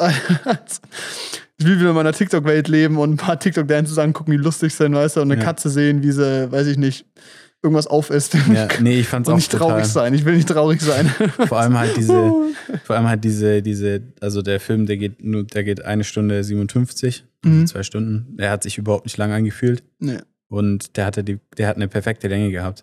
Ja. Weil gerade diese Oscar-Bait-Filme, so Tar oder so ein Shit, die gehen drei Stunden und länger. Und man sitzt drin Quatsch. und denkt sich, what the fuck? Man, da sitzt man drin und da sind so coole Szenen rar gesät. Und da denkt man sich manchmal coole Szene und dann langweilt man sich zwischendrin. Das ist im Film nicht der Fall. Nee. Da hast du keine Zeit, dich zu langweilen. Nee. Obwohl der kein schnelles Pacing hat oder so. Das ist ja keine Action so. Ja. Es ist so ein bisschen, ähm, vielleicht nochmal über die Figuren. Also Charlie carried natürlich, also Brandon Fraser. Und dann Sadie, Sadie Sink. Sink, Sink spielt die Tochter. Ja. War gut. Fand die jetzt nicht insane, aber ihr Charakter war halt auch bis auf gewisse Aspekte eindimensional ist falsch, weil sie ja schon Entwicklung macht, aber Mhm. irgendwie wird die Entwicklung von ihr nicht durch sie erzählt, sondern, Sondern durch das, was ihn, sie ja. quasi offscreen macht. Ja, das Und was er ihn, kommuniziert, Genau, genau ja. was er halt über sie sagt, wie er sie interpretiert. Das und die halt, Mutter auch und Genau, so, ja. genau. Und das ist irgendwie ein bisschen schade. Dann gibt es diesen Sohn, der, äh, nicht der Sohn, der, der Junge, der so Missionar. Missionar ist, rummissioniert und ihn halt äh, vom Glauben überzeugen will. Ich habe mich aber auch gefragt, was will der Charakter in diesem Film? Und das wird gut Und aufgelöst. das wurde gut aufgelöst. Das wurde ist sehr interessant. Das ist sehr, sehr interessant weil er gewesen. bringt so eine Komponente von Religion rein, die auch direkt aufgegriffen wird, weil es ähm, die Religion quasi eine solide Religionskritik hat, auch dieser Film. ja, Oder halt Kritik nicht mal im Sinne von, die sagt, dass es schlecht ist, sondern es ist wirklich eine Kritik im Sinne von, es werden Aspekte aufgezeigt, die die Probleme darstellen, wird aber auch gezeigt, wie es anderen Menschen zum Beispiel hilft, ja, zum Beispiel wie in dieser Figur. Ähm, aber halt eben die gleichzeitig auch kritisiert wird, dass es nicht nur so, es ist nicht Religionsbashing, es ist nur Kacke, sondern es wird einfach nur auch dargestellt, wie es halt relativ Menschen neutral. anders- ja, genau. anders wirkt Genau. und Aspekte hat. Das war sehr interessant, weil ich hatte am Anfang, als er introduced wurde, so ein bisschen Schiss. Oh nee, geht es die ganze Zeit so um Religion und jetzt Ja. rettet Gott den so nach dem Motto. So. Auch ein bisschen Schiss gehabt. Und es war zum Glück nicht, es wurde sehr gut gelöst und es hat sich sehr echt angefühlt und es war irgendwie so eine es war schön, weil es halt wieder so ein. Also, nee, schön war es nicht. Es war gut. Ja. ja. Und dann gibt es noch die ähm, Freundin quasi, also die befreundete, die Krankenschwester ist, Mhm. ähm, wo auch noch eine, deren Beziehung ja auch ganz lang ein großes Fragezeichen ist, warum eigentlich und was passiert und warum kümmert sie sich um ihn und das wird auch super aufgelöst und das ist so toll, weil du wirst so reingeworfen und stellst dir so viele Fragen und der Film löst die dir wirklich auf und du verstehst immer mehr, warum wir da sind, wo wir jetzt sind quasi. Ja. Und du hast immer mehr Verständnis für, aber es ist auch nicht so, dass du hockst und sagst, Charlie ist der beste Mensch der Welt, sondern Mhm. auch der hat extreme Fehler gemacht und so und das weiß er auch selber und ist da sehr selbstkritisch und es wird so toll dargestellt. Ich finde es irgendwie so, die Figuren, also eigentlich ja, ist ja die Hauptfigur, die gefühlt 80 von Screen hat, ist ja Charlie so, weißt du, Mhm. ist so brillant geschrieben. Die Nebenfiguren tun ihren Zweck, aber er ist halt der Star und carryt dieses komplette Ding und es ist, ist toll. Ja, würde ich auch sagen. Was ich noch sagen will, äh, Sounddesign fand ich extrem krank, weil das hast du in diesen Art Dramen irgendwie nicht so oft, dass die viel spielen. Also klar, die haben oft so manipulativ einen Song drin oder sowas, der dir Ja. ein Tränchen drücken soll. Aber in dem Film fand ich es einfach extrem schön umgesetzt, weil klar, die haben auch drauf gesetzt mit Sound und irgendwie einer, ja nicht Epik, aber halt so einer gewissen, ähm, ja, dass halt die Musik lauter wird in einem tragischen Moment und sowas. Klar, Ja. versucht damit zu spielen, aber ich fand es trotzdem einfach extrem gut gemacht, auch wie das da mit der Ja. Stimme abgemischt war und sowas. Es war nicht neutral, Nee, also auch nicht so, es hat die Story machen lassen, sondern es hat die Story unterstützt, die Genau. Emotionen, die der Director in dem Moment haben das war wollte. emotional, ja. Man könnte sagen, es ist manipulativ auf eine Art so, aber für mich in dem Film auch in Ordnung, weil Ja. Und das, der, ich will, dass der Film mit mir was macht und mir nicht neutral zeigt, wie der Mensch lebt, sondern Ja. ich will bewegt werden. Und Emotional. halt, und halt nicht so offensichtlich, weißt du? Die haben da jetzt Ah. keinen Whitney Houston reingehauen. Nein, ich meine Ach halt so, sowas, sowas okay, Billiges. ja. Also so, so, ein, so, ein, so, ein, so ein billiges, weißt du? Klar, klar, es ist schon so, also weißt du, die, die kommen nicht von der Hintertür, sondern schon brechen schon durch Scheunentor mit ihrem, mit dem Sound und sowas Ja. und dem Bass und sowas, der dann Dieser hochgeht und der dann irgendwie, ob, obwohl du wegen dem Dialog gerade eh schon Gänsehaut hast, dann nochmal Ja. irgendwie da eine Schippe draufsetzt mit dem Batman, Sound. Und das ist halt geil gewesen, weil dass sie da nochmal emotional nochmal eine Schippe draufgesetzt haben. Ja, Und auch mit anderen Sounds. So, teilweise hat er geredet über Dinge und dann hast du im Hintergrund ganz leise gehört, wie so ein Wellengang geht oder so, so wie so Wellen an einem Sandstrand Mhm. angespürt werden. war ja auch, das ist halt eben auch so toll, das haben wir noch gar nicht richtig angesprochen, müssen uns, glaube ich, noch mal langsam mal kurz fassen hier. Wie im Intro gesagt, auf den Punkt kommen. Ähm, diese Metaphern, die auch gelegt werden. Ein großes Thema ist ja, Ja. auch das Buch Moby Dick und sowas Mhm. und eben dieser Transfer zu ihm, zu seiner Tochter, was dieses Buch und eben halt dieser Aufsatz über dieses Buch in dieser ganzen Geschichte bedeutet, Ja. was du ja auch erst über die Zeit lernst. Das implementiert in diesem Soundtrack, der für mich auch so zu dieser Thematik von einem Wal gepasst hat und so und zu diesem Mensch so diese Schwere hatte, gleichzeitig aber auch so eine lebhafte Dynamik und so auch divers eingesetzt werden konnte, positiv wie negativ oder halt so emotional in stressigen Situationen wie auch in schönen Momenten, Ja. war ganz toll. Also wirklich, ich war auch soundtechnisch sehr, sehr satisfied. Das war richtig cool einfach. Ja. Fand ich auch sehr gut. Was gibt's für einen Film? Äh, ich gebe dem Film viereinhalb Sterne. Ja. Haben vier gegeben. Ja. Und ich habe überlegt, warum. Und ich glaube, was mein Punkt ist, ist, dass er mir in gewissen Aspekten zu einseitig ist, Mhm. bezogen auf die Perspektive. Ja. Klar kriegt er es hin, die anderen Aspekte zu zeigen, aber die Konsequenzen nur aus einer Sicht zeigt, quasi, weißt du? Mhm. Also klar, du merkst, was es mit der Tochter macht und das ist dieser Konflikt, aber irgendwie die Figur von ihr zum Beispiel ist dann halt doch nicht für mich nicht tief genug in Aspekten Mhm. oder nicht weit genug ausgearbeitet. Und ich glaube, was für mich auch ein Punkt ist, ist, dass es. Ich würde gerne wissen, wie es wäre, wenn es weniger manipulativ inszeniert wäre. Okay. Ob die Story gleich zünden würde, weißt du? Ja. Aber ich glaube, ich gucke mir den nochmal an, weil ich will ihn auf jeden Fall nochmal gucken. So. Weiß nicht, ob ich es nochmal im Kino schaffe. Und ich kann mir vorstellen, dass ich ihn auf jeden Fall auf nochmal hochkorrigiere. Vielleicht auch auf eine 4,5 oder so. Mhm. Er ist nicht perfekt. Aber er ist ein Film, der seit langem emotional, also der ist der Film, der emotional am meisten mir gemacht hat seit ganz langem. Ja. Ich weiß nicht, welcher Film ich das letztes Mal so, so dabei, also so bewegt wurde. Mhm. Ich auch nicht. Fällt mir einfach gerade nicht ein. Mir auch nicht. Also, ich glaube bisher noch, noch keiner eigentlich in der Ja. Art. Ich habe auch einen Film, der hat einen hohen Rewatch-Value. Auf jeden Fall. Ja. Da kann man auch neue Sachen entdecken. Also dieses Bild, was da ganz klar gezeichnet wird, das, ist ja auch schon im Titel mit dem, mit dem Wahl mit Moby Dick, was du auch beschrieben hast. Diese, diese Stelle, die auch immer aus seiner Interpretation von einem seiner, also von einem Schüler Ja. vorgelesen hat, die man auch von Anfang an schon, also das finde ich ja krass, du kannst ja vom, am, von Anfang an schon sehen, wo er das Ding zum ersten Mal liest, dass damit, dass das zu ihm passt, also dass das ja Ja. eigentlich passt wie die Faust aufs Auge mit dieser, mit dieser ähm, Interpretation von dem mit, ja, Buch, mit dem Symbol des Wals und der Interpretation vom Buch auf sein, des auf sein Autoren, Leben bezogen. Ja. Und je mehr diese Geschichte preisgibt über ihn und sein Leben, desto mehr passt es dazu und desto mehr sieht man das, weil es kommt immer wieder vor, diese Interpretation, gerade diese Sätze. Und das, äh, da, da ähm, entsteht dann so eine Steigerung irgendwie beim Zuschauer, habe ich so Ja. das Gefühl gehabt. So dieses Ding so, du wirst so reingeschmissen und du musst es erstmal hinnehmen und Ja. verstehst es dann und dann wird es immer mehr erklärt, warum Genau. Man, steht, so man versteht es erstmal oberflächlich, man sitzt nicht da und denkt sich, hä? Ja. Sondern man versteht es erstmal oberflächlich, okay. Und dann wird es immer, immer krasser und immer mehr. Du Und verstehst die Bedeutung. Genau, und nimmt einen dann auch immer mehr mit, je öfter man diese Worte hört, so irgendwie. Und Ja. das ist ja auch das, was bei Charlie passiert irgendwie. Je öfter der das liest. Das ist krass. Es, es, ich finde es irgendwie, ähm, ich glaube, ich bin so im Nachhinein, wahrscheinlich, wenn ich das mir irgendwann nochmal anhöre oder so, dann das Video auf YouTube so, werde ich, glaube ich, richtig unzufrieden sein mit, was wir gesagt haben, so nach dem Motto, weißt du? Ja. Und wir haben wahrscheinlich voll viel vergessen, was ich gerne sagen würde. Auf jeden Fall. Aber das ist bei so einem Film, finde ich, auch so viel schwieriger als jetzt, wenn wir, kann man wahrscheinlich nächste Woche über Guardians reden oder so, weißt Mhm. du?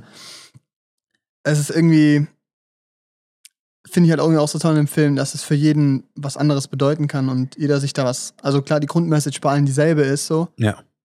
aber die einen fokussieren sich auf diese Thematik der Ehrlichkeit, für die anderen geht es um dieses Traumata-Bearbeitung, dieser psychische Aspekt, für die andere ist es diese Beziehungsebene, die so wichtig ist und es ist irgendwie so, dieser Film hat so eine vielseitige Anknüpfpunkte, wo du dich, wo sie dich, wo er dich quasi triggern kann und dich treffen kann. Mhm. Das ist, glaube ich, auch äh, in einem halben Jahr, wenn du dann anschaust, für dich auch ganz anders sein kann, weißt du? Und das ist Ja. irgendwie, ich glaube, das ist so ein sehr vielseitiger Film, das wir, glaube ich, jetzt noch gar nicht so checken so und oder halt nicht noch nicht ganz so wissen können, wie es so in einem Ja, Jahr ist. ist und irgendwie so. nicht so ganz greifbar. Ja. Ich glaube, das ist, ähm, das ist ein Film, auf den ich mich richtig freue, den einfach nochmal so in einem Jahr oder in fünf Jahren anzugucken. Ich glaube, Ja. das ist so ein Film, den ich, der mich auch ein bisschen begleiten wird, so. Mhm. Und das ist ein Film, den ich auf jeden Fall wieder anschauen will. Der war, also es war brillant. Ja, Ganz also- ehrlich, viereinhalb ist schon richtig Ja, eigentlich. und von der Beschreibung, also, für, also wenn ich jemandem ein Drama empfehle, dann sage ich, das war, das ist halt, das ist ein perfektes Drama einfach. Ja. Und ist auch zugänglich. Auf Jeder kann sich das angucken. Ja. Es ist nicht zu verkopft und es ist kein Tar. Es ist auch Ist kein eher, Quatsch. es ist kein Es ist ein Quatsch. guter Film. Es ist ein guter Film. Es ist Ja. nichts, wenn ihr gute Laune haben wollt. Aber andererseits ist es ja auch nicht nur schlechte Laune, sondern es ist halt, genau, es gibt es dir halt persönlich gar dramatisch. kein schlechtes Gefühl, aber es ist halt traurig. Es ist halt, du hältst gefühlt die ganze Zeit die Luft an. Ja. So. Nicht auf einem 1917-Niveau, wo ich auch, glaube ich, erzählt habe, irgendwie so nach dem Motto, Mhm. sobald die aus diesen Barrikaden, aus den äh, Gräben rausgehen, hält sie die Luft an und bist on fire und Mhm. ist auch kein Popcorn, saß auch nur da und war halt geflasht und das nie, weißt du? Aber das ist ein anderes Ding, weil das ist halt einfach nur emotional. Ja. Emotionaler Terror. Ja. Ach, ich glaube, wenn wir noch weiter reden, dann fangen wir wieder von vorne an.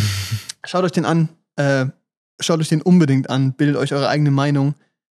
Es ist, also es ist eine der, ich glaube, in den letzten Jahren mit Dune und weiß ich nicht, jetzt fällt mir gerade spontan nur Dune ein, so die absolute Filmempfehlung, wo ich euch wirklich bitte, dass ihr euch das anguckt. Mhm. Das ist so wichtig und so gut. Ja. Deutsche Synchro war auch top. Wir haben Deutsch angeschaut. Habe ich jetzt nicht, nicht Gefühl gehabt, dass ich was verpasst habe Nee. auf Englisch. War gut. Ähm, aus dem Film kann jeder was lernen und ich glaube, egal wie du denkst, dass du vorbereitet bist auf diesen Film, der wird dich wegklatschen und du kannst da nichts machen. Es Mhm. ist einfach so. Ja. Ja. So, jetzt reicht's auch mal. So, Leute, es war eine längere Folge. Mhm. Hoffentlich hat es euch trotzdem gefallen. Es gibt auf Spotify immer noch die Kommentarfunktion. Da gucke ich fleißig rein. Ist nicht oft was drin, Aber wenn was drin ist, veröffentliche ich das. Du kannst immer so auswählen, ob du es veröffentlichst oder Ja. löscht quasi. Freuen uns da über jedes Kommentar, auch über Kommentare auf YouTube, beziehungsweise Daumen hoch, Bewertungen, whatever. Und dann äh, sehen wir uns nächste Woche. Bis dahin, tschüss. Tschüss.